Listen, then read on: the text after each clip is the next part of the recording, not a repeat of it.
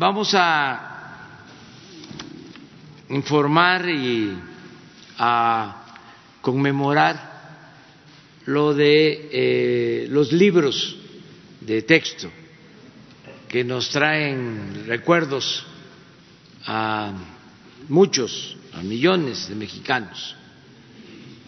Eh, nuestros libros, cuando se decidió que se iban a publicar los libros de texto y que se iban a entregar en las escuelas públicas.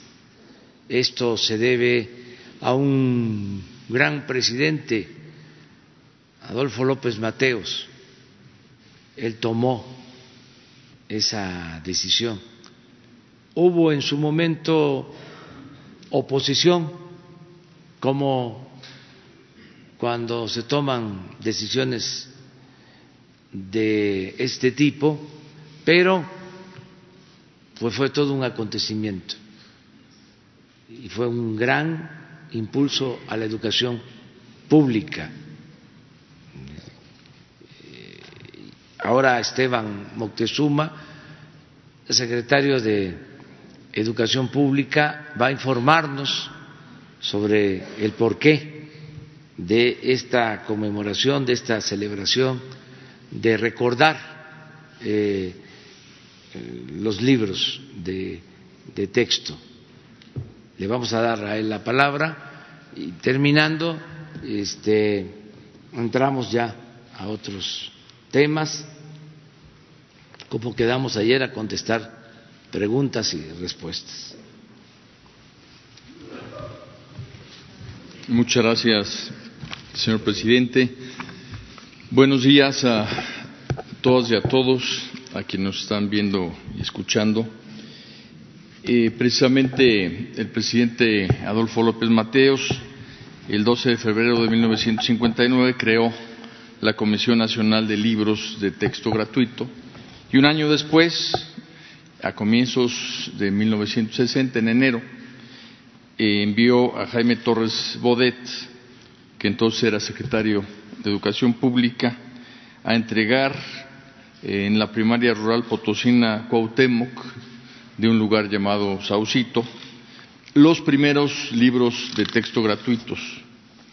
La primera entrega durante todo ese año fue de 10 millones de ejemplares y hoy estamos precisamente conmemorando la primera entrega, sus 60 años. En breve tiempo estaban cubiertos los seis grados de primaria y las seis áreas del conocimiento que originalmente abarcaban estos libros. Estos evolucionaron muy rápidamente. En 1966 se desarrollaron los libros en braille para las personas con alguna discapacidad eh, visual. En 1993 eh, los materiales en lenguas indígenas. En 1997 los libros de texto para educación secundaria al declararse esta obligatoria y si sumamos desde 1960 a la fecha, son más de siete mil millones de libros y materiales educativos que se han entregado eh, a lo largo y ancho del territorio. Ahora el Gobierno de la Cuarta Transformación edita y distribuye libros de texto gratuitos, tomando en cuenta el impresionante aumento en la matrícula escolar. Para este ciclo escolar, 194 millones de libros y materiales educativos se distribuyen para preescolar, primaria, secundaria y telesecundaria.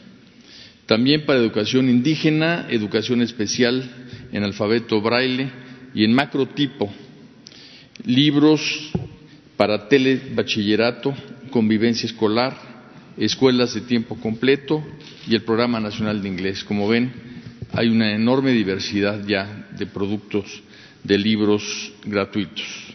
Todos los materiales educativos de educación básica están ya digitalizados y son accesibles mediante una aplicación de teléfono inteligente. Quienes en este momento tienen un teléfono a la mano pueden ir a la sección de aplicaciones para buscar Conalitech Digital y allí pueden consultar libros históricos desde 1960 y los libros obviamente actualmente en uso. También pueden encontrarse materiales de consulta para maestras y maestros. En coordinación con el Fondo de Cultura Económica, se ha iniciado, por instrucciones del señor presidente, una biblioteca digital sobre historia de libre acceso con obras como La sombra del caudillo de Martín Luis Guzmán, Los nuevos herederos de Zapata de Armando Bartra o un ensayo de Miguel Ángel Granado Chapa sobre Francisco Zarco. Los nuevos libros de texto gratuitos incrementarán año con año el volumen de papel reciclado en su producción. Hoy ya se tiene un 40% de fibra reciclada que se logra después de campañas de reciclaje para captar papel fuera de uso y regenerarlo para la elaboración de los nuevos libros de texto gratuito. Además, a todos los alumnos de sexto grado de primaria les dimos el primer libro multianual de geografía, que en este caso permanecerá en las escuelas con un notable ahorro de papel y disminución en la tala de árboles. El libro va acompañado de un cuaderno de trabajo que todos los alumnos podrán conservar y llevarse a casa. Este nuevo tipo de libros de pasta dura son para el uso de varias generaciones. Contiene acceso a varias aplicaciones digitales a través de códigos QR. Los nuevos libros, además de ahorrar árboles, también ahorran agua, papel y recursos. Contribuyen desde la escuela a transmitir prácticas activas de conciencia ecológica a nuestras niñas y niños. Son las publicaciones insignia en materia de educación pública del Gobierno de la Cuarta Transformación. Señor presidente,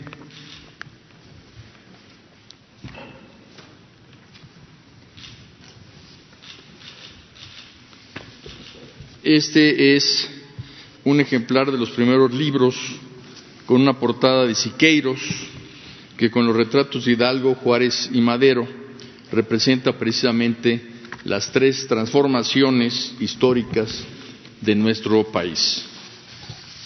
Este otro libro de texto es precisamente el de la cuarta transformación y uno de los mayores legados que en educación pública se podrá realizar, señor presidente. Pero antes de retirarme, de retirarme tenemos una sorpresa.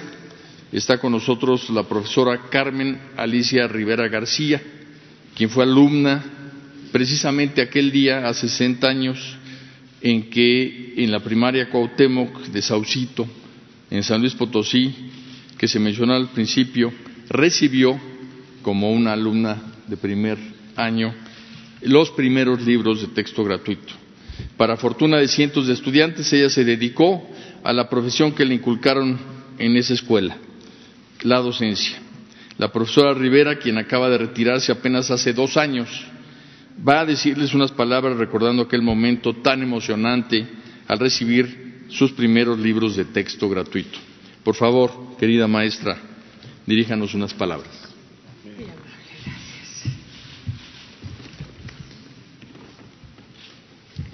Señor Presidente de la República, Andrés Manuel López Obrador. Secretario de Educación Pública, Esteban Moctezuma Barragán. Director General de la Comisión Nacional de Textos, de Libros de Texto Gratuito, Miguel Antonio Mesa Estrada. Un gusto y un privilegio saludarlos. Mi nombre, María del Carmen Alicia Rivera García. Originaria del Saucito, precisamente en donde se llevó a cabo tan importante evento. En la actualidad, maestra jubilada. El hecho de estar aquí, primeramente, es el deseo de compartir la emoción. Esta emoción que yo viví precisamente en esta entrega de libros de texto gratuito en el Saucito. Una comunidad chica, en la actualidad con una gran esencia histórica, que los libros de texto es la historia de México. Mi saucito, en donde huele a flor en el mes de noviembre y en el mes de mayo. Y en el mes de mayo, de marzo, se cubre de mil colores. Esa es mi tierra. Un gusto recibir precisamente el sueño de la educación. Un libro de texto gratuito. El afán de ayudar a tantos y tantos niños. ¿Y cómo no estar orgullosa si me tocó precisamente vivir la vivencia más grande que todo niño desea? Feliz de tener en mis manos el primer libro de texto gratuito en la escuela primaria Cuauhtémoc de la fracción del Saucito. Me siento orgullosa, me siento contenta de ver tocado, de ver ojeado cada una de sus páginas. El primer material gratuito impreso que el país daba a los niños. En este libro aprendí a leer, aprendí a escribir, a sumar. Qué gran experiencia me dejaron estos libros que precisamente me motivaron a seguir adelante.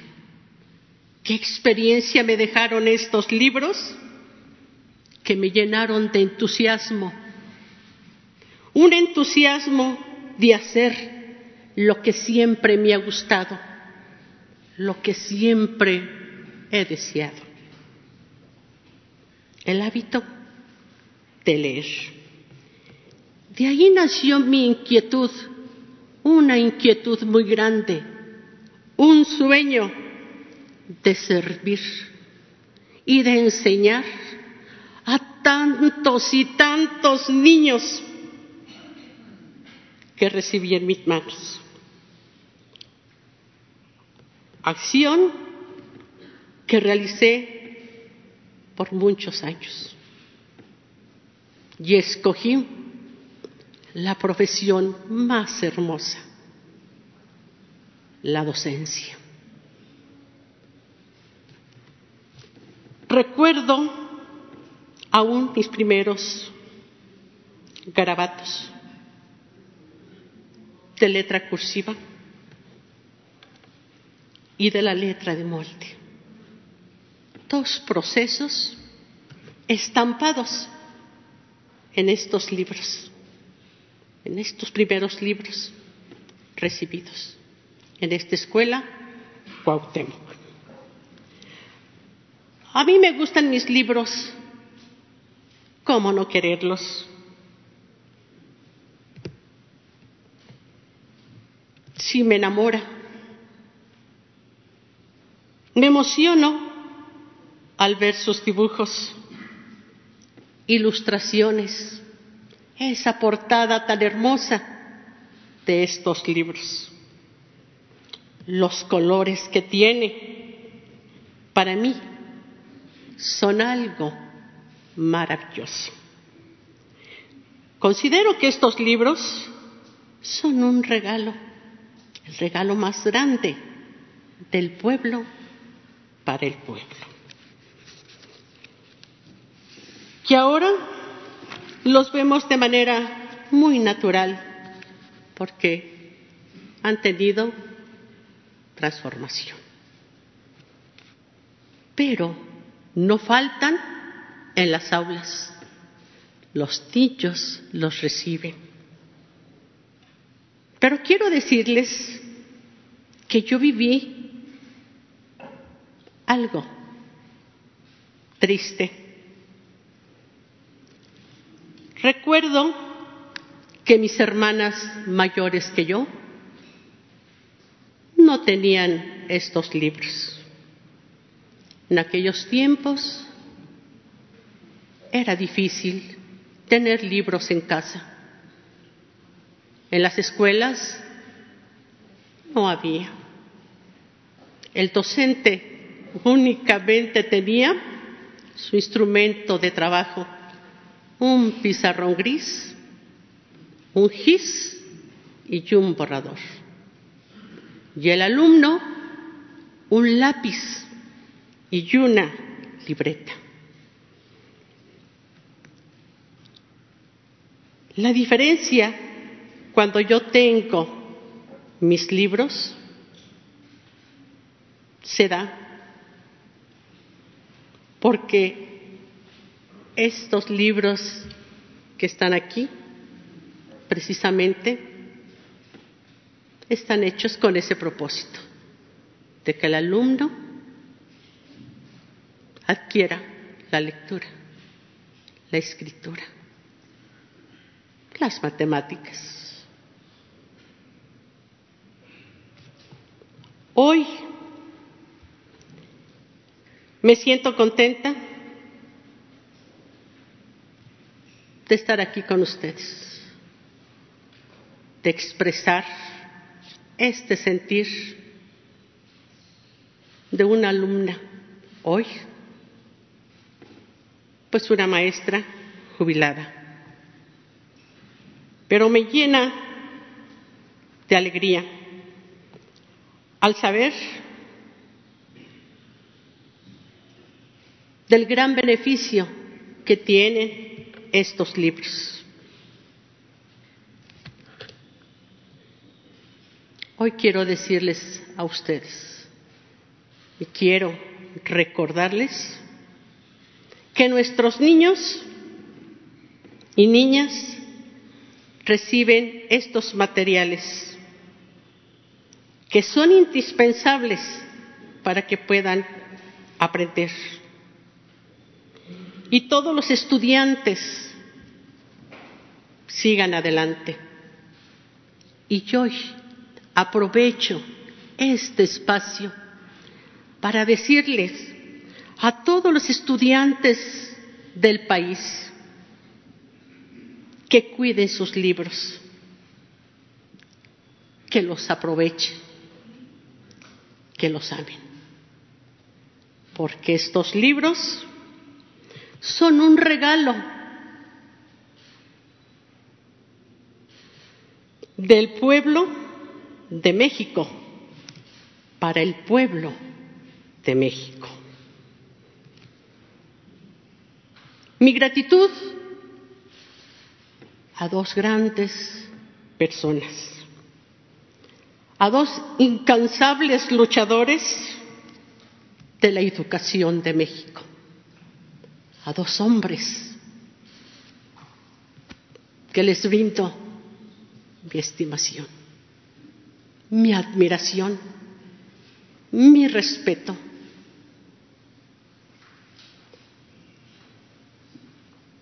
A don Adolfo López Mateos y al señor Jaime Torres Podet.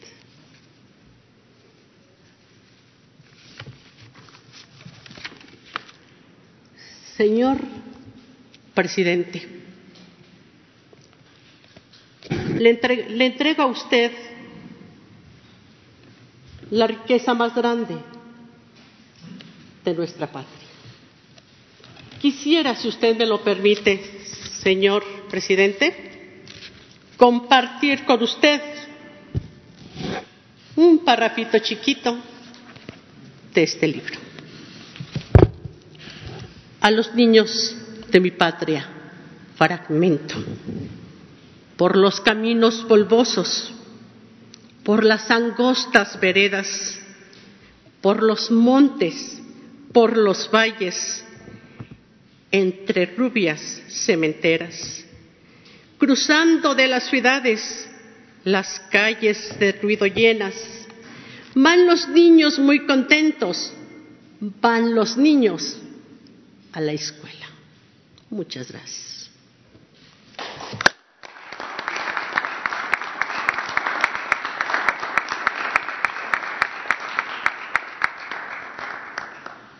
Este libro es del primer centenario del natalicio de Jaime Torres.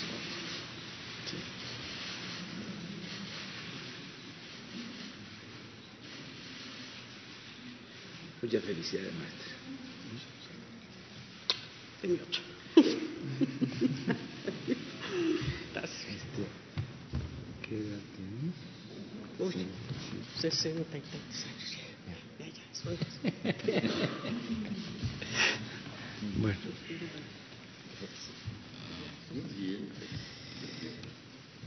Entonces, eh, un extraordinario recuerdo para muchos mexicanos. Bueno, terminamos con este reconocimiento, este acto, eh, y vamos a, a abrir para preguntas y respuestas. A ver, vamos. Los tres primeros y luego nos vamos para allá. Sí. Buenos días, presidente Antonio López de la Razón. Un par de preguntas. La primera tiene que ver con la detención de Emilio Lozoya. Hoy ya concluyó su audiencia inicial. Eh, el juez determinó dejarlo, dejarlo detenido. Eh, y bueno, preguntarle, presidente, qué información nos puede ofrecer en torno pues al seguimiento que él estaba dando a su administración. El exdirector de Pemex fue cercado por el gobierno federal durante nueve meses. Eh, tenemos información que usted ya sabía que Emilio Lozoya estaba en España desde el año pasado, pero estaban trabajando en contar con un caso sólido, se, judicializaron las investigaciones, se abrieron carpetas de investigación, se congelaron sus cuentas. Esta es la joya de, pues, de toda la lucha que ha tenido la Cuarta Transformación para erradicar la corrupción, presidente. Bueno, eh, ya informó el fiscal general el día de ayer con eh, amplitud sobre este tema y yo pues solo me sumo a lo que él expresó, es una investigación que eh, está en curso, es una acusación con pruebas, eh, por eso esta detención en España y eh, ya los pormenores se conocen eh, los delitos por los que se le acusa, lo que tiene que ver con el caso de Odebrecht y también lo de la compra de unas plantas de fertilizantes. Eso es lo que está eh, investigando y es lo que eh, llevó a la aprehensión del exdirector de Pemex. Pero usted lo celebra, presidente. eh, Yo creo que eh, no se debe de dar eh, tregua a la corrupción. Siempre he sostenido que nada ha dañado más a México que la deshonestidad de los gobernantes. La corrupción es lo que ha destruido la posibilidad de progreso con justicia en nuestro país. La corrupción es la causa principal de la desigualdad económica y social que se padece en nuestro país. Por la corrupción hay pobreza, por la corrupción hay inseguridad, por la corrupción se desató la violencia, todo esto que estamos padeciendo. Nosotros nos eh, propusimos acabar con la corrupción y es lo que estamos haciendo. No eh, vamos a ceder en nada. Cero corrupción, cero impunidad. ¿Confía en que Emilio Lozoya sea extraditado a nuestro país? Yo pienso que sí, porque la Fiscalía está haciendo su trabajo muy bien. Les eh, recuerdo que se trata de una institución autónoma,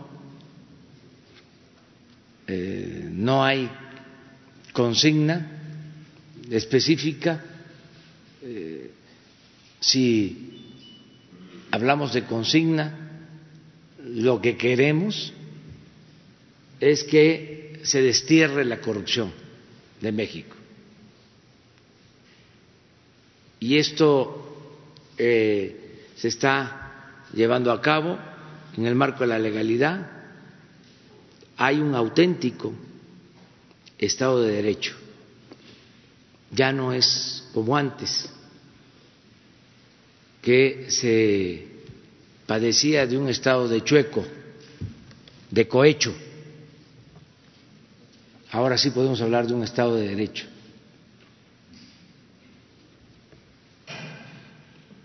No hay eh, protección para nadie,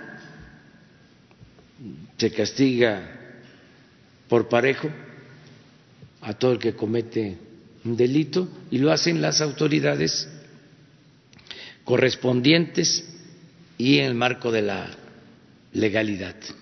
Eso es lo que está haciendo la Fiscalía en este eh, caso. Muchas gracias, presidente. Mi segunda pregunta tiene que ver con la cena que tuvo ayer con los empresarios. Eh, ahí tengo entendido que también se habló de otro tema por el que ustedes han estado trabajando, que es erradicar los excesos. Eh, habló tengo entendido, de los excesos que se llevaron a cabo en las administraciones pasadas y se comprometió con los empresarios en que en su administración pues no, no va a haber excesos. Platíquenos, por favor, qué fue lo que le dijo usted a los empresarios. Tengo entendido que le aplaudieron, que ellos nos dicen que fue bien recibida la propuesta, doblaron sus papeles, depositaron ahí pues el dinero con el que están dispuestos a colaborar y si ya tiene también eh, la cantidad, el número de empresarios que colaboraron y la cantidad en, general con la que están dispuestos a apoyar. Gracias. Bueno, yo quiero eh, informar a todos los mexicanos, a los que nos están viendo, los que nos escuchan, transmitirles eh, pues mi satisfacción porque ayer en la reunión que tuvimos con empresarios de México, todos eh, expresaron su apoyo. Sin que tomaran la palabra, este, hubo una manifestación de respaldo a la decisión que se tomó de rifar el avión presidencial les tengo que agradecer mucho a los empresarios. Es un reconocimiento muy especial. Primero porque eh, asistieron, eh, tomaron en cuenta la invitación, no hubo desaires, los convocamos y participaron.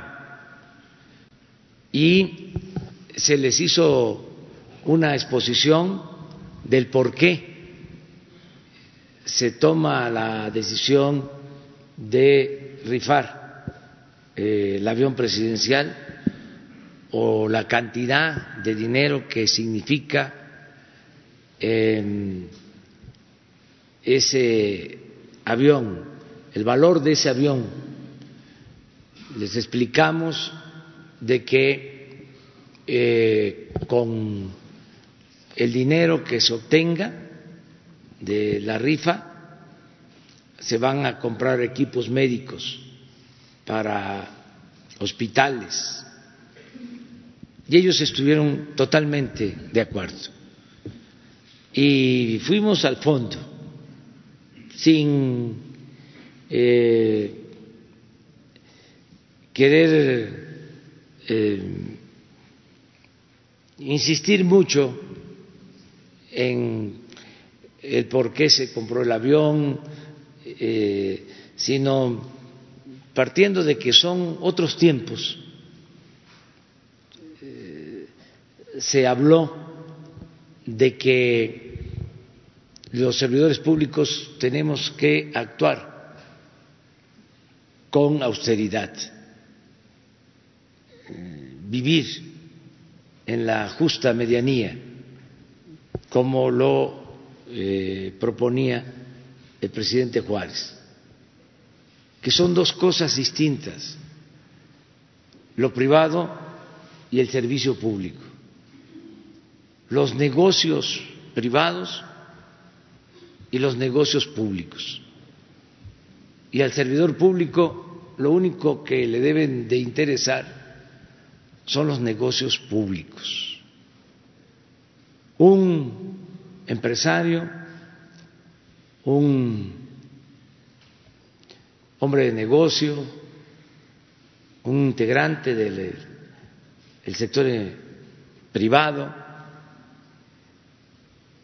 sea comerciante, eh, eh, sea empresario, puede eh, pues trabajar para tener un patrimonio, si invierte, genera empleos, eh, logra con su trabajo, con su constancia, con su talento, acumular un patrimonio, pues merece respeto. Y si lo hace de conformidad con la ley, pues tiene eh, todas las garantías, todos los derechos y puede inclusive eh, tener comodidad, confort, puede este, tener carros eh, de lujo, aviones incluso, helicópteros, yates, pues es su trabajo, es su utilidad, su ganancia, la forma en que disfruta su riqueza.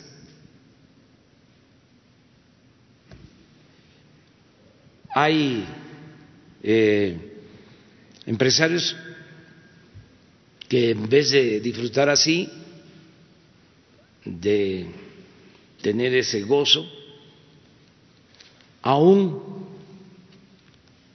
con fortunas considerables, actúan con austeridad, con sobriedad. Conozco casos Ayer hablamos de eso, de gente muy importante en el sector empresarial. Ayer recordaba yo a un empresario inmobiliario, el señor Rayman, ya afinado, que construyó la Torre Mayor aquí en la Ciudad de México, que era la torre más alta, después de la de Pemex. Y ese señor empresario del sector inmobiliario construyó grandes edificios en distintas ciudades del mundo me tocó conocerlo y me invitó a poner la última viga de la Torre Mayor cuando se inauguró ese edificio. Era yo jefe de gobierno. Y nos reunimos, eh, nos vimos eh, en un hotel de enfrente y desayunamos y luego ya decidimos subir por el elevador de carga porque estaba en proceso de construcción. Y antes de subir él saca de su bolsa de plástico unos tenis porque teníamos que subir. Y se quita sus zapatos que no eran de lujo sus zapatos ni su traje y se pone sus tenis usados de mucho tiempo.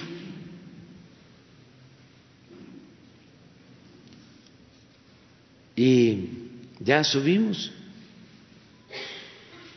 Pues para mí la nota, además de poner la última trave de la Torre Mayor, eran los tenis de Rayman.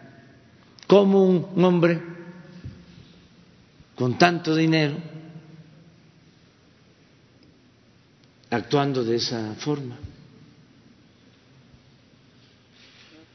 Bueno, pero si no son así los empresarios, repito, tienen ellos el derecho de usar su dinero de la manera que quieran y darse la vida que quieran y tener este, carros de lujo y aviones y yates, pero es muy distinto eh, el comportamiento que deben eh, eh, seguir el proceder de un servidor público.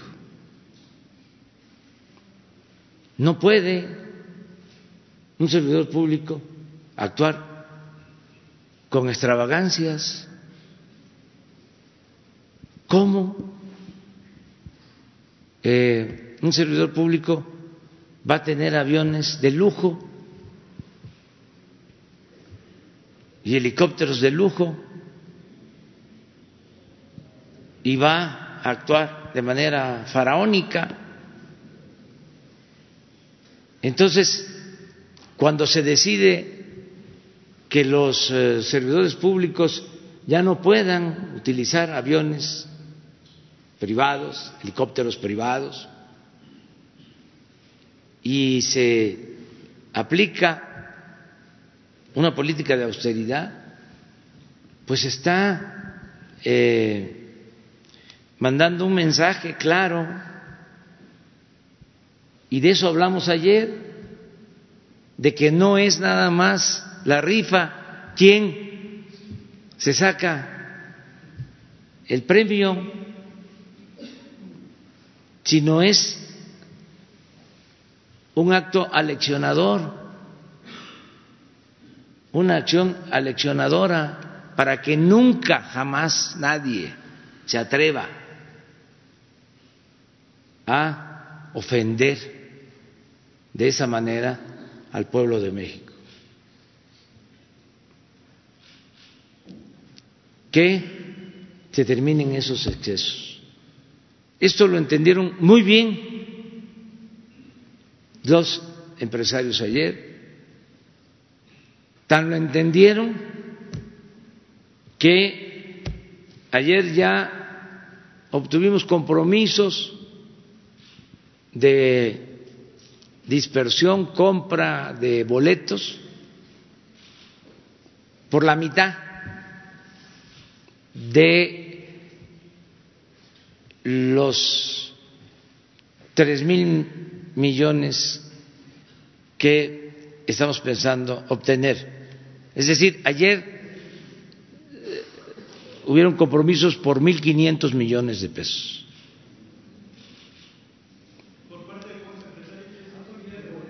Como setenta y cinco empresarios, eh, setenta y cinco empresarios, alrededor de, sí, eh, 1.500 millones, estamos hablando como de dos millones, eh, un poco más de tres millones de boletos, casi la mitad. Entonces, a finales de este mes ya la lotería empieza a distribuirlos y todos van a ayudar porque, repito, esto va a eh, servir para comprar equipos médicos, tomógrafos, equipos de rayos X, ambulancias, y se va a informar a dónde van a ir esos equipos, a qué centros de salud, a qué hospitales. De eso también se habló ayer, pero eh, la verdad estoy muy contento y les agradezco mucho a los empresarios. Eh, vamos a obtener más porque eh, algunos no pudieron estar, pues, están afuera del país otras actividades, pero nos mandaron a decir que ellos participan. O sea que está abierta eh, la eh, participación para que otros pues este hagan lo mismo. Ahí vamos a ir poco a poco dando a conocer algunos detalles porque ayer mismo uno me expresó que quiere que sus boletos se distribuyan en comunidades indígenas, que se les entreguen a los más pobres. Pero yo voy a ir poco a poco. No, es que no puedo. Eh, decir, eh, lo comentamos ayer, lo que da la izquierda no tiene por qué saberlo la derecha. Se les dijo ayer de que solo si ellos autorizaban, pero en este caso me expresó que no quería que se supiera, pero que los boletos se los quiere entregar al gobierno los boletos que él compra para que el gobierno los entregue a em, eh, integrantes de comunidades indígenas, a, a las comunidades más pobres de México. Una cantidad importante. Vamos poco a poco. Ya yo tengo que, yo tengo que informarles aquí sobre eso, sí, y decir cuántos boletos y a qué comunidades se van a entregar para cumplir con este compromiso, sin decir quién es la persona. Está porque me lo pidió. Pero se paró y eh, puso la cantidad porque se entregó una hoja. Este eh, sí de cuántos eh, boletos compraban y sí, esa, es que este, aquí las cosas se saben antes de que sucedan. Este, eh, todavía estábamos terminando la cena y ya la hoja ya andaba en las redes, o sea, pero y es cierta la hoja, así es, así fue, porque teníamos que tener pues un registro y esa hoja la llenaron quienes participaron, ellos le pusieron cuánto, firmaron y la depositaron en una ánfora este y eh, tiene esa información eh, Manobra y se quedó de que eh, Banobra y la presidencia de la República van a este, cuidar esa información.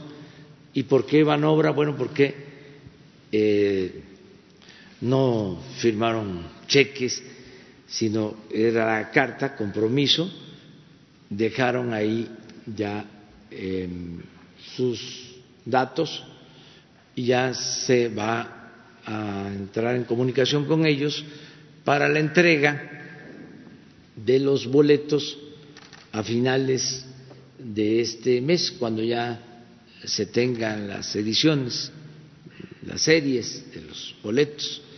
Ellos pues ya van a decidir qué hacer.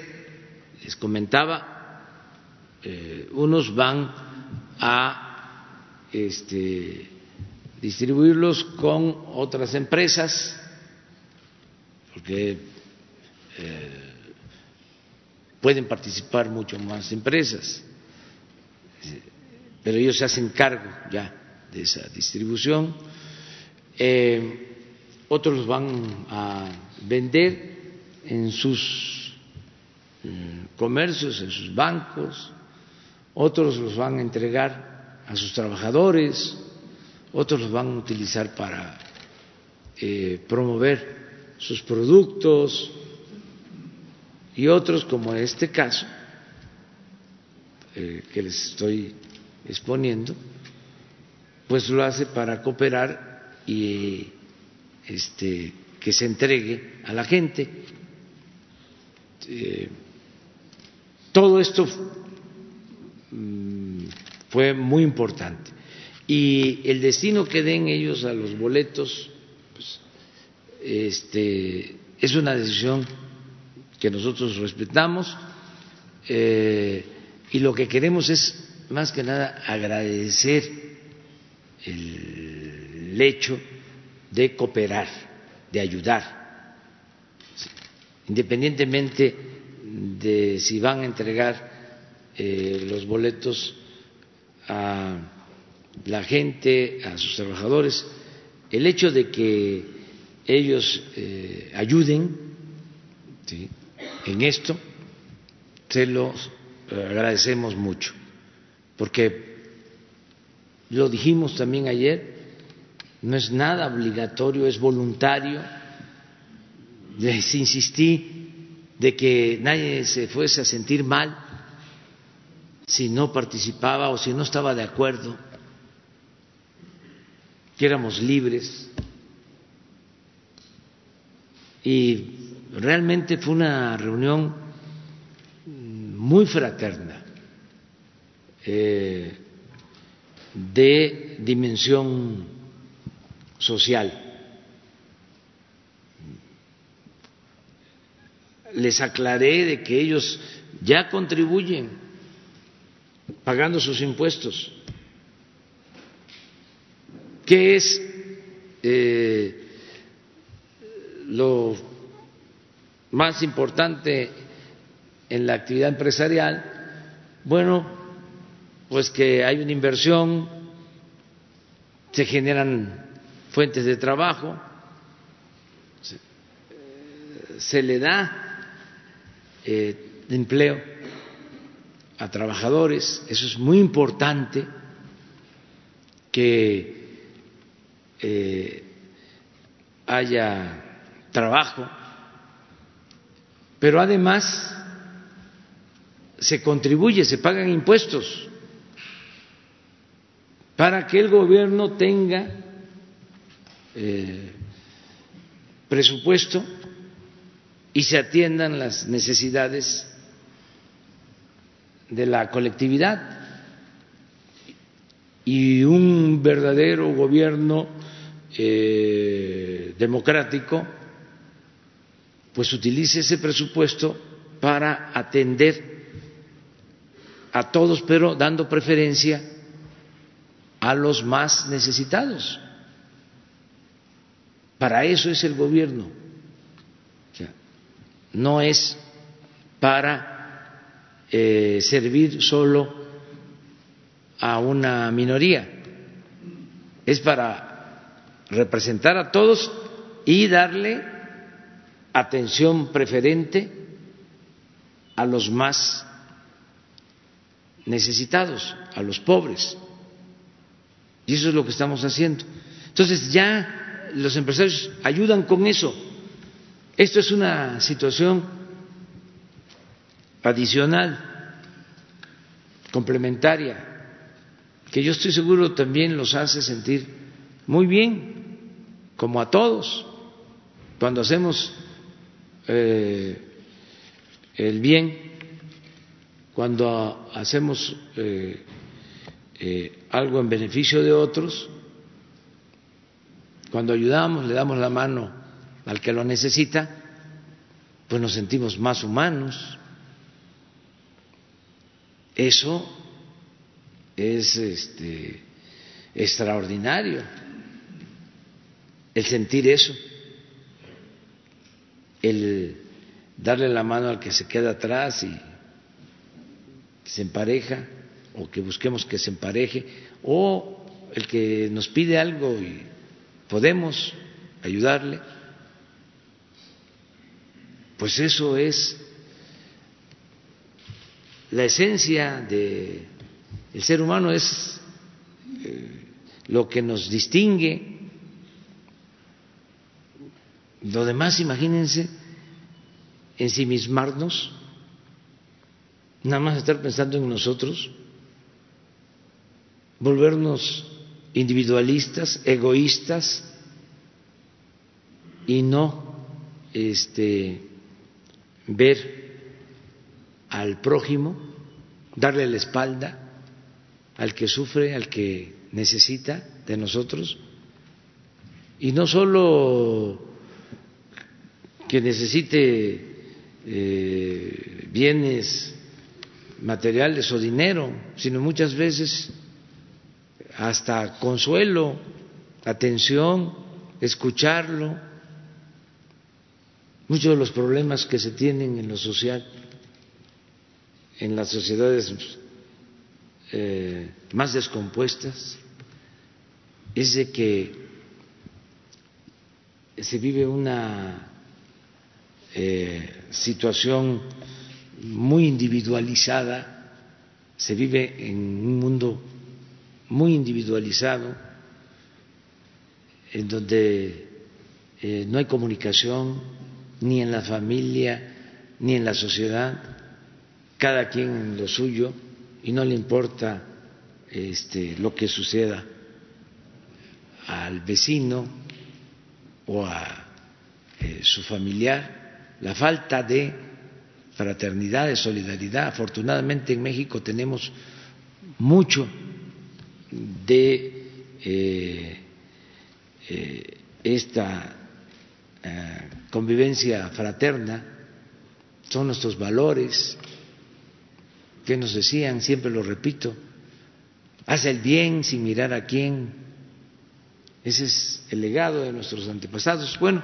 pero en fin, estuvo muy bien la cena, además los tamales de chipilín, exquisitos. Este...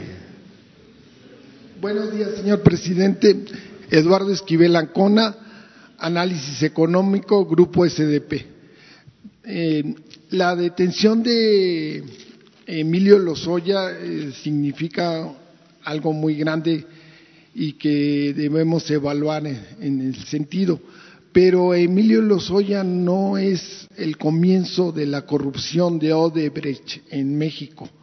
Este, hay que recordar que, este, que se vendió por parte de Pemex eh, este gas etano a precios inferiores a, los del mercado y eso eh, contribuyó a una, a una gran pérdida a Pemex, a, Pemex Refinación, porque se le estaban dando estos, este gas etano a, la compañía este, etileno siglo XXI. Entonces yo quisiera saber si la Fiscalía sigue investigando este hecho de corrupción que se dio en, este, en el sexenio de el presidente Felipe Calderón. Inclusive yo he investigado y eh, en Brasil sí, sí, aparece el nombre del expresidente y aparecen los nombres de, del que era el director de Pemex en ese entonces. Entonces, esa sería mi primera pregunta, si se está investigando ese hecho de corrupción. Sí, son eh, dos eh, procesos. Lo que menciona eh, acerca de Odebrecht, que en el tiempo de Calderón se dio facilidades a Odebrecht para la construcción de esta planta de polietileno. Y se les eh, ayudó con créditos de la banca de desarrollo. De nacional financiera. Y además eh, con precios eh, eh, bajos para la obtención de la materia prima, del etileno. Eh, esa es una parte, porque luego se supo de que esta empresa aportó recursos para la campaña del PRI. Ese es un tema. Eh, de que había esa liga de Odebrecht con el gobierno, no hay duda. Se eh, conoce hasta de una reunión que llevó a cabo el Consejo de Administración de Odebrecht en Los Pinos. ¿Qué más? pruebas pueden haber sobre eso. Y hay otro proceso que tiene que ver con la compra de eh, una planta de fertilizante en la misma eh, zona, en Coatzacoalcos. Eh, esta planta se compra cuando se va a firmar el llamado Pacto por México, que resultó Pacto contra México. Sí se acuerdan, ¿no? Este, entonces, esa planta de fertilizante se había privatizado, se abandonó la planta durante muchos años y realmente estaba inservible, ya convertida en chatarra. Y con estas decisiones que toman, porque a veces son este, privatizadores y en otras ocasiones estatistas, porque en realidad lo que son pues son este, eh, seguidores del dinero, les gustan los billullos. Este, primero habían privatizado la planta y luego la compran pero años después. Y eh, de acuerdo a los estudios, a las investigaciones, se pagó de más, de 500 millones de dólares por la planta. Primero 300 y luego otra cantidad. El caso es que eh, se terminaron pagando alrededor de 800 millones de dólares por la planta, por la compra de la planta, del terreno y por la rehabilitación. Todavía hasta ahora se está este, concluyendo. Entonces Pemex tiene una eh, deuda de alrededor de 800 millones de dólares. Eh, esto es lo que lleva a eh, esta investigación, que es eh, otra, son cosas distintas, pero ya es la Fiscalía la que tiene abiertas estas averiguaciones previas. Yo ya, ya no me quiero meter, no sé si son las dos porque los abogados del señor Lozoya hablan de que el primer caso prescribió cuando este, no creo que sea de esa manera, pero ya corresponde a la Fiscalía este, tratar. Eh, y el segundo caso pues es el que está, según los abogados del señor Lozoya, en juicio. Pero es lo que eh, eh, se está ventilando sobre este asunto. Yo no soy abogado, pero a mí me parece un hecho de corrupción que se que de una empresa pública como es Pemex se venda una materia prima por abajo del costo, ocasionándole pérdidas a la, a la misma empresa y, no haciendo otros, eh, se dejaron de hacer tres proyectos de, de infraestructura por, por subsidiar a... Pues sí, eh, eh, lo que dices es cierto. Este, en vez de abastecer con esa materia prima a las plantas de Pemex, del complejo petroquímico, se les dejó sin gas a las plantas de Pemex para darle el gas a Odebrecht y a precio eh, de ganga preferencial. Entonces, pero eso ya se está viendo. Eh, les eh, repito, la Fiscalía es autónoma, están haciendo bien su trabajo, eh, no hay complicidad, no hay impunidad y al mismo tiempo, pues, este, se garantiza eh, el Estado de Derecho. No podemos este, hacer juicios sumarios, linchamientos.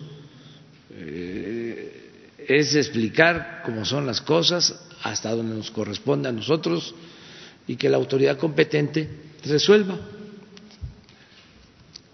Señor presidente, yo quisiera hacerle otra pregunta. ¿Qué está pasando en la industria automotriz que pues, era muy bollante y el año pasado la producción cayó en 4.1% y las exportaciones en 3.35%. En el primer mes de, este año las ventas de automóviles cayeron un 6%. Entonces, yo le quisiera preguntar, este, tengo entendido que ahora que entre en vigor el TECME, las exportaciones se van a, relanzar, pero lo que quiero saber es si usted ha, tenido contactos con la industria automotriz, con los empresarios, para ver de qué manera se reactiva la venta, el, mercado interno de, de, los automóviles, porque es, esta industria pues, es muy tiene alto valor eh, eh, en peso en el crecimiento económico del país, en, la actividad secundaria. Entonces quisiera saber si ha tenido contactos y qué se piensan hacer para reactivar esto, la venta interna.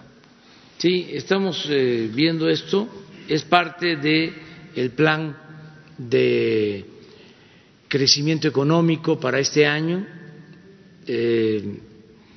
Y en el caso básicamente de eh, la disminución de exportaciones de la industria automotriz, eh, se atribuye, eh, no es solo por esa razón, a que se estaba esperando qué iba a suceder con lo del tratado, porque habían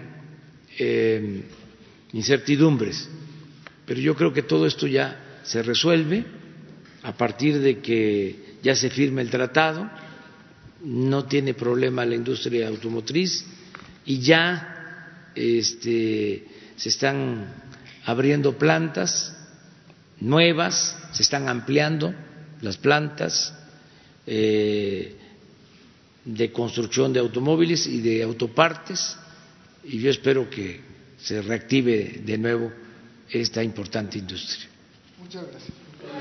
Gracias, presidente. Gracias. Buenos días, señor presidente. Buenos días, maestra, señores. Alejandro Lero de la REA de Círculo Digital. Presidente, además de estos dos eh, temas que dijo de investigaciones contra Emilio Lozoya, hay otra que se inició en el Departamento de Justicia de los Estados Unidos y tiene que ver con unos presuntos sobornos que habría hecho eh, esta empresa Odebrecht a Emilio Lozoya, que quizás habrían parado en la campaña presidencial de Enrique Peña Nieto. Usted debe conocer el tema, eh, sobre todo porque, además de que ha sido público, eh, Santiago Nieto, que es hoy el, titular de la Unidad de Inteligencia Financiera, investigó el asunto como eh, fiscal electoral, que por cierto eso le costó injustamente que lo cesaran del cargo. Presidente, aquí veo rápido, rápidamente cuatro escenarios. el expresidente Enrique Peña Nieto gozaría de esta impunidad este pacto de impunidad del que se habla Vox Populi, que eso genera una percepción y la percepción genera una realidad entre usted y él de que no se le va a juzgar, entraría a lo mejor en un escenario en que tendría que consultar al pueblo de México para ver si se le juzga al expresidente, o entraría en un escenario de lo que usted ha hablado de que no iba a iniciar nuevas denuncias en contra de los expresidentes, pero no iba a frenar ninguna, o a lo mejor en uno cuarto que no se le juzgue en México por este tema concreto, pero sí en la Unión Americana. ¿Qué, en, qué, ¿En cuál de estos cuatro escenarios entraría, presidente? Bueno, primero decirles que todas las investigaciones que están en curso eh, no pueden eh, limitarse, eh, tienen que eh, llevarse a cabo con amplitud y eh, deben de eh, ir al fondo. Nosotros no podríamos en el Ejecutivo decir este, esto sí, esto no, o en esta investigación quédate como era antes, ¿no?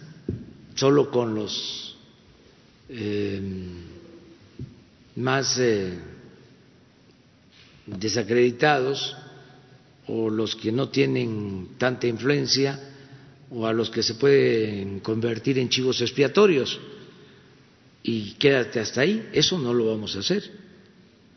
O sea, no sería este justo ni democrático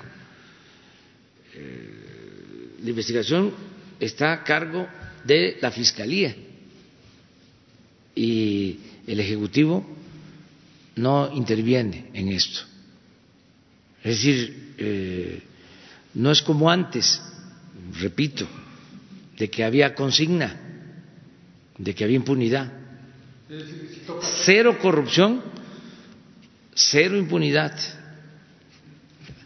Lo que yo planteé, y además no es ningún pacto este, secreto, lo dije en mi toma de posición, este, y lo repito, es que nosotros no íbamos a presentar denuncias en contra de los expresidentes, que este, considerábamos de que teníamos que ver hacia adelante y no quedarnos anclados en el pasado,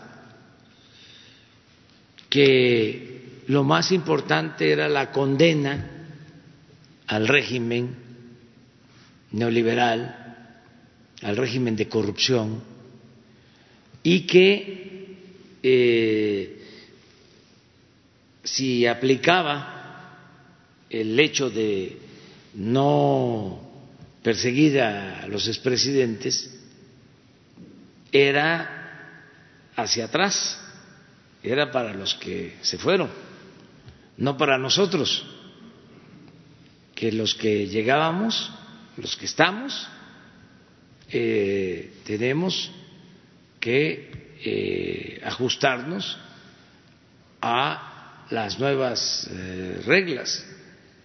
Es decir, a que no podemos actuar eh, de manera ilegal y a cometer actos de corrupción y se termina la impunidad. Tan es así que eh, envié una iniciativa al Senado para que el presidente pudiese ser juzgado, que eso también hay que tomarlo en cuenta. Desde la Constitución de 1857, al presidente de la República solo se le puede juzgar por delitos de traición a la patria.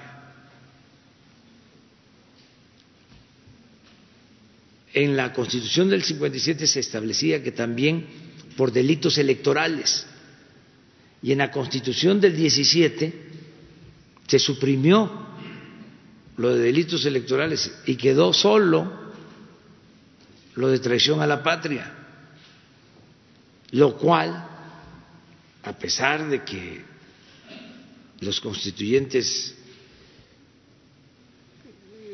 eh, trabajaron con convicciones para garantizar los derechos del pueblo como nunca, el derecho de los campesinos a la tierra, el derecho de los obreros a el salario justo, a las ocho horas, el derecho del pueblo a la educación. A pesar de todo eso, ahí se define el régimen presidencialista. Se protege, se le da impunidad al presidente. Entonces, eso está vigente. La Constitución actual lo establece en el artículo 108, anteriormente era el artículo 103. Entonces yo envié una iniciativa para quitar ese privilegio. Los senadores este, aprobaron, incluyeron también a los legisladores, se mandó esa iniciativa a la Cámara de Diputados y se consideró de que no eh, era adecuada.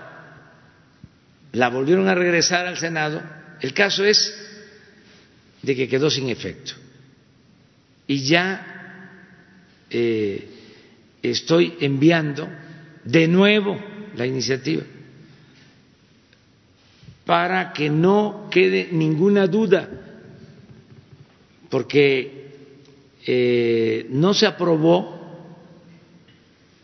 porque la iniciativa decía la reforma al 108 de que al presidente se le podía juzgar por traición a la patria y por delitos graves, como corrupción y otros delitos graves. Pero se dejaba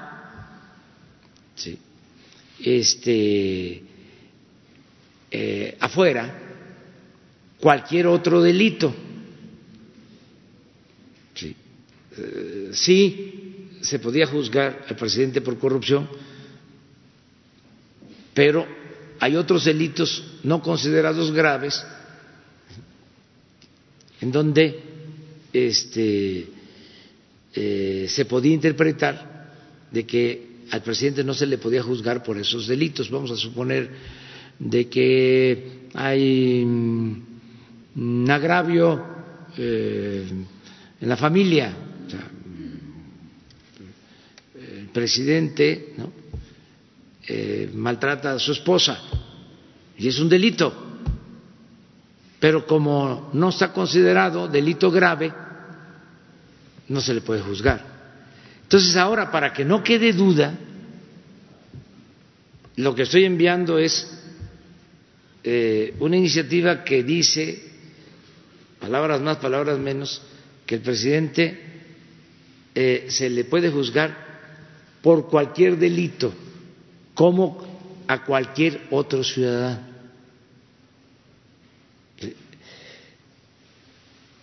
Esto lo explico porque en estos casos de los eh, expresidentes, los abogados tienen que informarnos, tienen que resolver de conformidad con la Constitución, con las leyes, si aplica un juicio en contra de un expresidente, porque nunca en la historia de México se ha juzgado a un presidente por corrupción. El caso más em, cercano, eh, yo creo que el único, fue el de Manuel González, que era compadre de Porfirio Díaz. Como Porfirio Díaz llega a la presidencia, eh, con la bandera de la no reelección. Los periodos eran de cuatro años. Se le termina su periodo y no podía reelegirse. Entonces deja a su compadre, a Manuel González. Pero pues Porfirio ya este, quería regresar, porque todo era una simulación lo de la no reelección. Ese es el maestro de la simulación, ídolo de los conservadores. Entonces, como el compadre se le quería quedar, allí eh, empieza una lucha política y acusan de corrupción a Manuel González. Y lo enjuician y va al Congreso. Eh, le abren juicio político acusado de corrupción al expresidente. Y ya cuando Manuel González mm, se somete al compadre, ya cuando lo doma,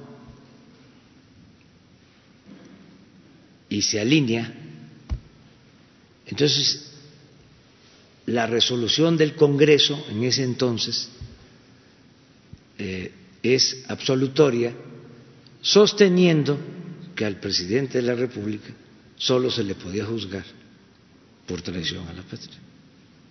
Ese es el antecedente que existe. Pero esto es un tema que deben de tratar constitucionalistas, que deben de tratar los abogados y conocer todos, porque existe esa impunidad en la Constitución, algo que no sucede en otros países. Bueno, como existía en México hasta hace poco el que la corrupción no era delito grave. Algo increíble de un país donde impera la corrupción o imperaba la corrupción, no era considerado delito grave la corrupción. Entonces son estas cosas que se están eh, debatiendo. En el caso de que los ciudadanos, que eso fue lo que yo planteé, mi postura es que el Ejecutivo no persiga, que no es muy fuerte la venganza, que pensemos en cambiar esto, eh, de verdad, como lo estamos haciendo, pero que si los ciudadanos eh, reúnen las firmas que se requiere se hace una consulta y la gente dice queremos que se proceda en contra de los expresidentes. De cuando menos Salinas para acá. Salinas, Cedillo, Fox, Calderón, Peña Nieto. Este se consulta y la gente dice juicio, yo estaría en contra ¿eh? de eso, porque no creo que le convenga al país. Pero respetaría la decisión de la gente y se lleva a cabo la consulta. Y si la, opinión de la gente es que se enjuicie a los del presidente, este, lo tendríamos que hacer. Presidente, eh, ya rápido, muy, muy breve otra pregunta. El 26 de septiembre pasado, hace 139 días, el Tribunal Electoral le ordenó, le instruyó sancionar a, su vocero presidencial porque incumplió la veda electoral de la elección del año pasado. El 19 de diciembre nos dijo aquí el señor Jesús Ramírez que la sanción o la resolución saldría el 30 de diciembre. Yo llevo preguntando 45 días cómo ese tema. ¿Cuándo va a salir esa resolución, presidente? Y si esa eh, sanción va a ser acorde con que la cuarta transformación convirtió en graves los delitos electorales. Esa sería la pregunta concreta, presidente. No sé, eh, ¿por qué no explicas, Jesús?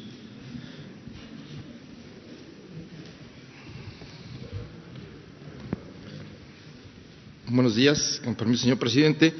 Con gusto. El 30 de diciembre, como se informó, hubo una audiencia del, del OICEP, que es el órgano interno de control de presidencia, tomó una resolución, la comunicó a la función pública, en marcha una audiencia en la función pública ya para darse a conocer públicamente en los próximos días la recomendación al presidente de la República. hay que recordar, para que, no, para que la gente que nos está viendo, que se trata de un tema que, este, una queja que hubo de un partido político por la transmisión de un eh, acto del presidente de la República en un Estado que consideraron que violaba la ley electoral. Es, los términos de los que se está hablando. Eh, esto ya se fue investigado, analizado y el próximo martes hay una reunión con la función pública para dar a conocer esto. Entonces, ¿la resolución cuándo más o menos saldría? Pues yo espero que a partir de la próxima semana ya se dé a conocer. Perfecto. Gracias, gracias. Presidente, presidente, tiene, tiene que ver, con el, gracias, presidente. Tiene que ver con el sindicato petrolero.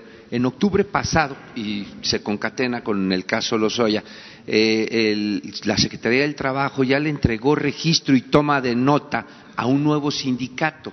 Es decir, que el sindicato que presidía Romero Deschamps ya este, perdió toda personalidad jurídica y hay un nuevo sindicato, el que preside Eliel Flores Ángeles. De hecho, ayer se reunió con la secretaria de Gobernación, tuvieron un, encuentro por la tarde y este líder sindical le hizo ver que hay una mina de oro ahí este, extraviada y que estaría la unidad de inteligencia financiera rastreando esta información. Se trata de media docena de fideicomisos que se crearon en petróleos mexicanos desde 1982 y que hasta la fecha ningún trabajador de petróleo sindicalizado de Pemex ha visto un solo centavo de esos rendimientos, que son inversiones en miles de millones de dólares. Es decir, ya el gobierno le da toma de nota a un nuevo sindicato. Quiero, quiero saber su opinión al respecto, presidente. Sí, todavía no hay una definición sobre este tema. Eh, yo creo que la Secretaría del Trabajo tiene que cumplir con la ley y el que lo solicita, cualquier sindicato, cualquier asociación que solicita este, su reconocimiento, eh, lo tiene que este, lograr. Es una obligación de la Secretaría del Trabajo, o sea, atender estas peticiones. Eh, esto no implica la titularidad del contrato, o sea, son cosas distintas. O sea, eh, podemos nosotros aquí organizarnos y este, constituimos un sindicato de eh, los trabajadores de la comunicación. Yo me incluyo también. Este, y pues nos tienen que dar el permiso, el registro o sea, la toma de nota. Pero tenemos que ver eh, qué empresa nos va a contratar o quién tiene ¿sí? el contrato de la empresa en donde nosotros queremos trabajar. Para explicarlo así. Entonces, eh, en el caso del sindicato petrolero, eh, hay Mm, muchas solicitudes que se han hecho. Eh, yo le he pedido a la Secretaría del Trabajo que explique esto, ya lo hizo en una ocasión, le voy a pedir que regrese, que venga a explicarlo. Esto ayuda mucho porque eh, hay pues eh, manifestaciones de participación en eh, el sindicato de Pemex o eh, este, contender de grupos en las secciones de Pemex. Entonces, tiene todo el derecho, pero que se sepa eh, cuál es el marco legal para esto y que lo sepan también los trabajadores, que todo el mundo nos informemos, porque eh, es pedagogía, todo esto antes no se sabía, eh, no lo conocía la gente, yo por, con frecuencia recuerdo de que se decía que la política era asunto de los políticos, y no, la política es asunto de todos, y todos tenemos que saber de estos casos, de estos temas. Entonces, le voy a pedir a la Secretaría del Trabajo que venga para esto. Lo otro son las cuentas. Bueno, eh, hay eh, muchos eh, ciudadanos que sostienen que existen cuentas, algunas de millones de pesos, de sindicatos, de empresas, de personas, cuentas que quedaron abandonadas, vamos a decir, y que están en los bancos. Eh, es el caso de eh, las posibles cuentas que tengan bancos del sindicato petrolero desde la época mm, anterior, desde la época de los eh, antiguos dirigentes petroleros. Es que estoy recordando su nombre. Sí, pero no quiero decirle así. Además es finado. Joaquín, ¿eh? Hernández Joaquín Hernández Galicia. Sí. Sí. Entonces, desde esa época Eh, ya Santiago Nieto, porque eh, me han presentado estos escritos, ya Santiago Nieto tiene instrucciones de hacer una revisión sobre si existen o no estas cuentas, si existen, en qué condición legal están, de quién es ese dinero, en qué bancos, o sea, para saber y despejar ya, en definitiva, sobre este asunto. Muy bien, presidente. Mi segunda y última pregunta, presidente, tiene que ver con la fuga del reclusorio sur del cerebro financiero del contador del cártel de Sinaloa de los hijos del Chapo. Este, tuvimos en Central FM la oportunidad de entrevistar a un custodio a quien, por obvias razones, por su seguridad, omitimos su nombre, distorsionamos su voz, pero él refiere que siete ocho días después de que su gobierno decide eh, soltar a Ovidio Guzmán en Culiacán, este, este contador, José Manuel eh, Félix, había contratado los servicios de unos albañiles, de, incluso son presos, seis, siete presos, que durante quince días se dedicaron a modificar una área, el área de visitas eh, de ingreso ahí del penal reclusorio sur para después darse a la fuga, eh, presidente. ¿Hasta qué grado estaría llegando esta fuga pactada? Porque, bueno, desde octubre hasta estos días que se logra fugar este. ¿Qué, opinión le merece este tipo de revelaciones que hace un custodio? es cierto que este, hubo complicidad. Está haciéndose la investigación en el gobierno de la ciudad y todo indica de que hubo eh, contubernio, asociación delictuosa, que este, hubo complicidad, porque eh, eh, pasaron sin problema cinco revisiones, aduanas, retenes, incluso salieron en una de las versiones por la torre de control. O sea, fue un, una fuga pactada. Entonces, eh, se está investigando y están siendo eh, procesados los responsables del reclusorio. O sea, este, no tengo más eh, elementos porque esto lo está llevando el gobierno de la ciudad, la este, autoridad local, pero es así, o sea, no, ¿para qué ocultar las cosas? O sea, ¿cómo se van a llevar a cabo estas fugas así, de esa manera? Este, claro que hubo este, pues contubernio ¿no? de las autoridades.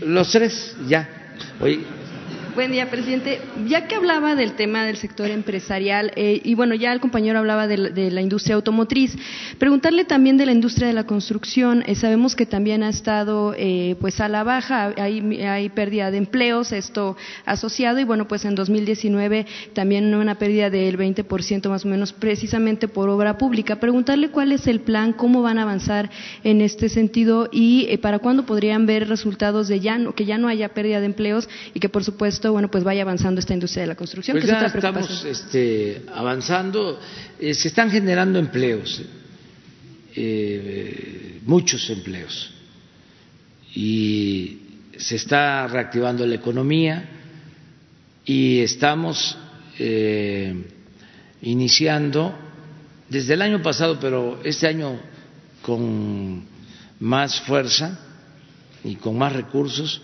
un plan de construcción de vivienda. Se detuvo eh, este, lo de construcción de vivienda, de unidades habitacionales, por todo el desbarajuste que nos dejaron. Eh, en todo sentido. destrucción de eh, áreas verdes, construcción en zonas de riesgo, construcción de viviendas en eh, zonas alejadas a las ciudades, huevitos, departamentos de 30 metros cuadrados, eh, corrupción en alta,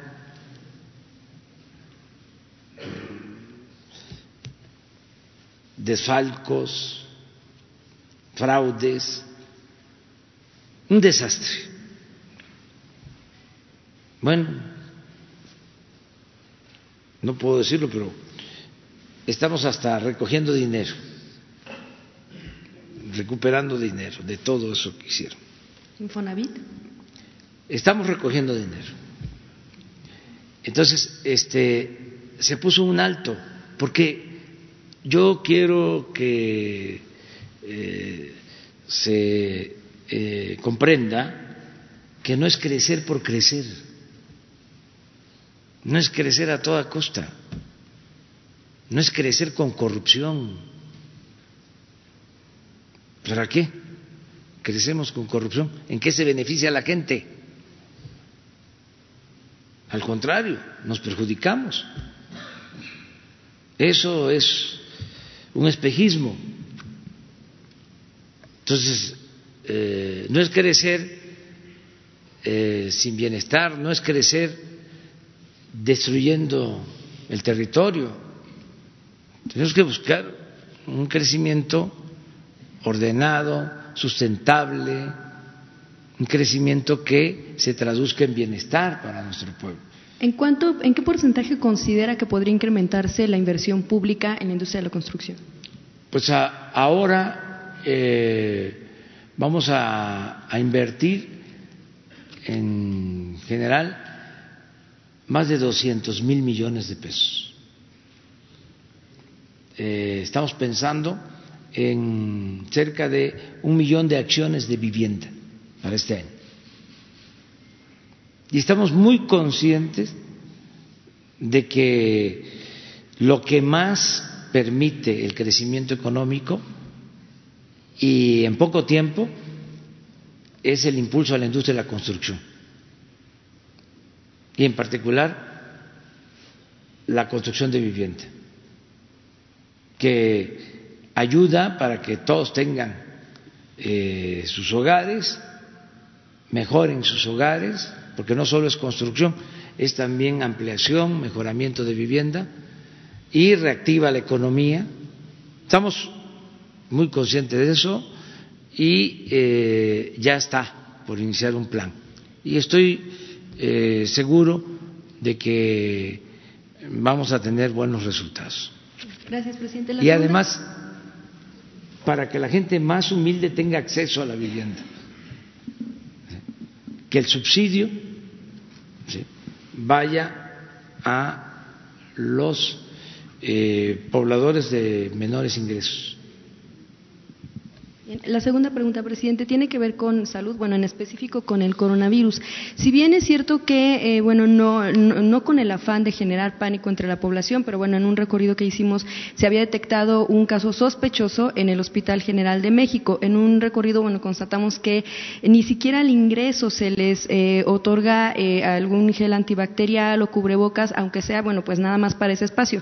Como le menciono, no con el afán de generar pánico de que sea en el transporte público o en la calle, sino simplemente simplemente en estos espacios de eh, donde ofrecen servicios de salud. Eh, también, bueno, sabemos que en algunos otros hospitales sí tienen un protocolo piloto en caso de que en cuanto la Secretaría de Salud active o bueno diga que se hay un hay un caso confirmado, bueno, se podría implementar. El aquí el problema que notamos es que la gente no está informada, no está tomando precauciones y podría ser tal vez un foco de eh, pues de propagación en cuanto llegue el, el, coronavirus. ¿Qué van a hacer al respecto? Si van a implementar, incluso si en la escuela en las escuelas en algún momento van a implementar ese tipo de eh, pues medidas preventivas sobre todo. Antier se informó aquí y ampliamente, pero hace falta más información. tengo también entendido que todos los días a las nueve de la noche se emite un boletín. Vamos a este, difundir más toda la información, porque en efecto eh, no hay eh, información suficiente. Yo tengo manera de saberlo, o predomina la desinformación. este, tengo mis este, sistemas de información, no, no de, de, espionaje, este, de información.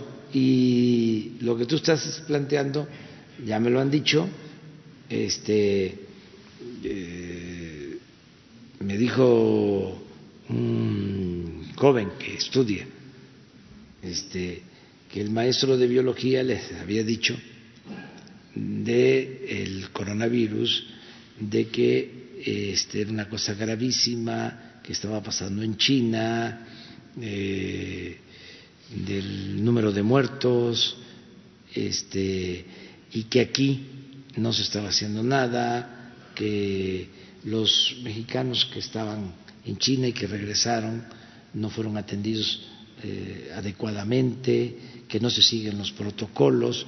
Esto dicho por el maestro de biología a sus alumnos. Eh, entonces yo tuve que explicarle al alumno lo que se está haciendo, lo que significa este eh, el coronavirus, eh, el impacto que tiene, la peligrosidad, con relación a la influenza, con relación a otras enfermedades, con relación a lo que sucede en nuestro país en eh, otros casos, para ubicarlo bien. Pero me llevó tiempo eh, convencerlos y yo creo que no quedó tan este, seguro de lo que les estaba yo diciendo. Desde luego, eh, creo que eh, le tienen más respeto y mucho cariño al maestro, ¿no? Aquí, como a nuestra maestra. Este, en este caso al maestro de biología, pero eh, constate de que nos hace falta más información. Sobre todo en los centros eh, de salud de alta especialidad, que es a donde podrían llegar casos incluso sospechosos o confirmados, pero eh, pues mucha gente, por ejemplo, no se entera de la información que difundimos en medios de comunicación porque están en traslados precisamente para, como son pacientes o ver a sus familiares, no se enteran y al llegar a los centros de salud constatamos que no dan esta información, al menos para quienes entran en estos lugares. Sí, en el, lo cierto es que sí existen los protocolos, pero se considera que afortunadamente no es un asunto grave, para decirlo así, se considera. Eh, no quiere decir que se omita, que no interese, eh, pero es muchísima la difusión mundial, muchísima Aquí en México es para no generar pánico. ¿Mande? Aquí en México es para no generar pánico. No, es para ser objetivos, para este, no exagerar la nota, no llegar a lo que hicieron en una ocasión. ¿Se acuerdan cómo nos tenían ahí con tapabocas?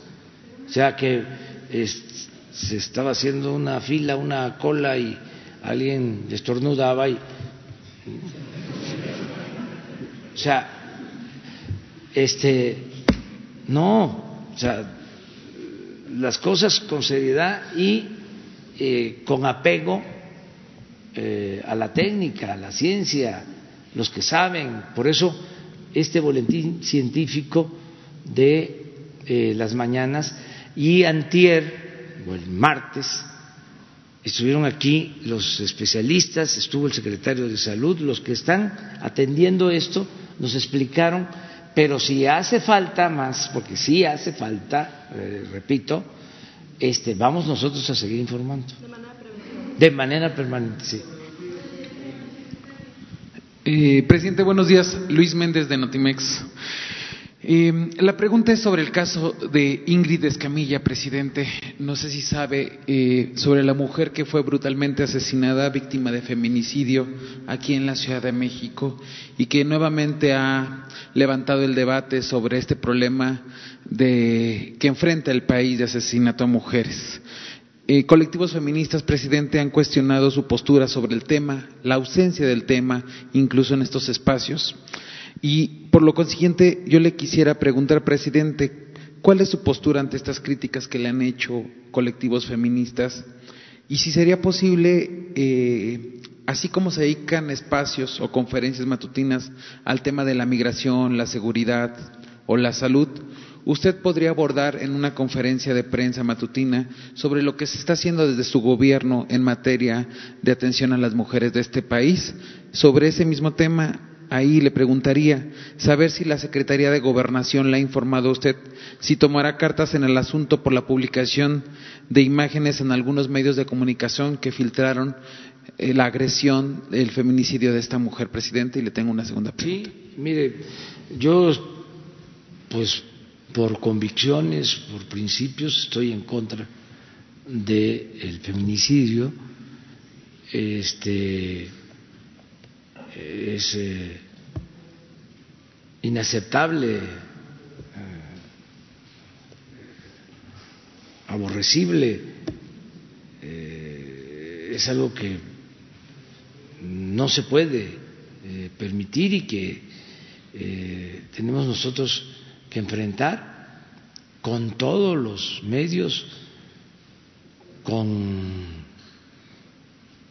toda la la, fuerza y eh, eh, eh, las formas que tiene el, el, gobierno para evitarlo y que se castigue de manera severa. Mi planteamiento es incluso que no se hagan modificaciones para reducir penas ni cambiar los tipos causales, nada. que Este, eh, fue mi planteamiento cuando se mm, procuró hacer una reforma que no estaba pensada, aquí lo aclaró el fiscal, para este, tolerar pues el feminicidio, al contrario, ¿eh? para eh, enfrentarlo con más decisión y rigor. Pero como se malinterpretó, mi opinión fue no nos metamos en eso, o sea, este, que se castigue, hay que pronunciarse este, para evitar el feminicidio. Eh, y vamos a informar de lo que se está haciendo. Todos los días trabajamos para eso. Todos los días quisieran nuestros adversarios pues, que eh, cometiéramos un error, que aquí en lo que te estoy contestando yo eh, me equivocara y que dijera algo eh, indebido o que se entendiera como algo ofensivo. Uh, se vuelve, este, ¿cómo le llaman a eso? Trending top. ¿Sí? No, no, no, no. Yo lo único que quiero que se este, vaya comprendiendo poco a poco, porque además es un proceso, muchos no nos conocen, aunque llevamos muchísimos años luchando. En mi caso, más de 40 años, desde que salí de la escuela, de la facultad. No he hecho más que luchar por causas justas. Y he sido eh, consecuente. Nadie puede decir este que digo una cosa y hago otra. Si no ya me hubiesen destruido. Por eso no pudieron y no van a poder. Entonces, eh, quisieran que yo fuese como los políticos corruptos, eh, o que yo cambiara, que este, yo abdicara a mis convicciones. Eso no. Entonces, sí vamos a dar la explicación de lo que estamos haciendo. ¿Podría venir la Secretaría de Gobernación? Sí, sí, sí, sí, sí. Le vamos a pedir a los responsables de atender eh, eh, esta demanda que vengan aquí y que informen. Y estamos constantemente este, atendiendo eh, todo lo que tiene que ver con la paz, con la tranquilidad, con garantizar los derechos humanos. Esa es nuestra labor. La Secretaría de Gobernación podría tomar cartas en el asunto ante esta filtración de imágenes en donde pues, la víctima otra vez fue revictimizada, presidente. Claro, y si se cometió un error, sí, y si fue más que un error, se tiene que castigar. Ya no hay impunidad para nadie. No es de que este es mi amigo, mi compañero, eh, es el hijo de eh, quien viene luchando con nosotros desde hace 40 años, es nuestro conocido,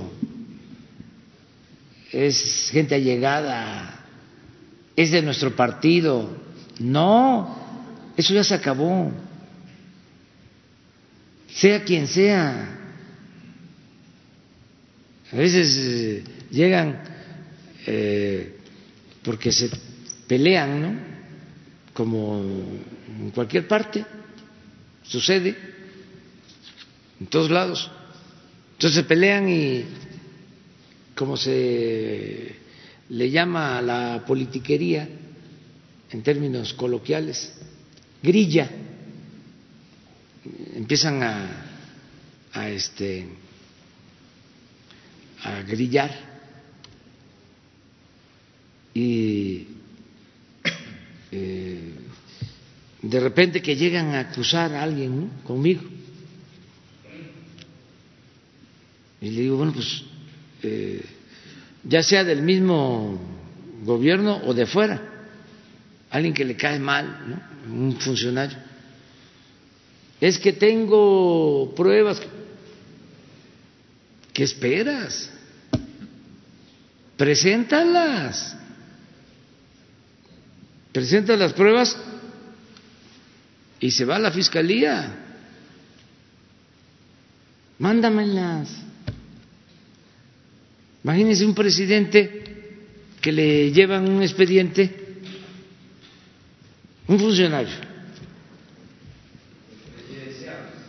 Un funcionario le lleva eh, un expediente a un presidente y le dice, aquí está esto. Y el presidente le dice, déjalo ahí, no te metas. ¿Qué opina ese funcionario del presidente? pues de que el presidente es eh, una tapadera, es un alcahuete, es un cómplice, es un protector de delincuentes. ¿Qué autoridad moral puede tener un presidente así? Nada, no vale nada. ya está sometido, está chantajeado, ya no tiene autoridad para decirle al servidor público, haz esto, ya lo tienen agarrado. No, me traen un expediente que, ah, oye, mete la denuncia. Este, no voy yo a estar tapando nada, es lo mismo. Tienen la denuncia eh, de eh, este... Es que las fotos de, del caso salieron en primera plana, incluso se difundieron en redes. Eh, Por eso, pero entonces lo que hay que hacer es la denuncia para que el que ¿sí? hizo eso, si fue servidor público, sea castigado. O sea, si es un delito, que se castigue, sea quien sea.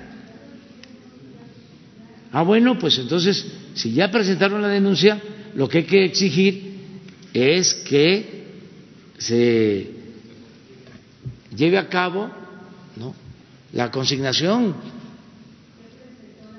pero son, son, dos casos diferentes, perdón, presidente, solo para precisar el comentario de la compañera. Son dos casos, presidente. La ley para prevenir la violencia contra las mujeres a nivel nacional obliga a la Secretaría de Gobernación a revisar este tipo de casos. A ese me refiero. Es, es, la, Secretaría de Gobernación tiene que revisar el actuar de los medios de comunicación que violaron ese tipo de. Sí, lo tiene que hacer. Y en algunos casos, pero también, no son los medios, no solo son los medios. O sea, es que la costumbre era de que filtraban eh, esas fotos del mismo gobierno. ¿Se acuerdan aquella foto en donde supuestamente el hijo de Guzmán Loera este, salía disfrazado de militar, que era falsa? Pues eh, no lo inventaron ellos, eso se lo entregaron del gobierno. Y así era. Pero este fotos y este conversaciones era una práctica, pues. Entonces lo que tiene que hacer gobernación es investigar este, quién es el responsable. Ya vamos a dejar hasta aquí el día de hoy. Mañana. Mande. Ahora, este. A ver, son los libros, porque es el tema. Sí, secretario. Realmente es una eh, pregunta muy específica porque no veo eh, desde que yo recibí mis primeros libros de eh, gratuitos nada suficientemente abundante respecto a las etnias que tiene nuestro país. Están ausentes prácticamente. No tengo la cifra, pero no la traigo a la mano, pero son muy pocas páginas en todos los libros. otro, el, otro, el otro tema ausente que me parece también muy importante es el, asunto marítimo. México es un país marítimo y en los libros gratuitos no viene ese tema profusamente tratado. ¿Qué me puede usted decir al respecto? Eh, sobre el tema de los pueblos indígenas, eh, es un tema que el señor presidente de la República ha dado prioridad en todos eh, términos en, en la política pública y los libros de texto van a tener eh, una explicación amplia de eh, pues todos los pueblos indígenas del país. Además va a haber libros regionales para ya trabajar específicamente sobre los pueblos que hay en cada estado de la República y además se han venido produciendo una serie de libros de texto en las propias lenguas eh, de estos pueblos indígenas.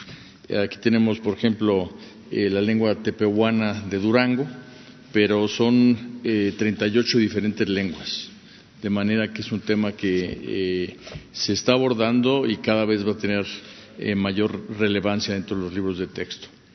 Y el tema marítimo es algo que eh, pues es parte de lo que estamos en este momento investigando para todos los contenidos que van a cambiar.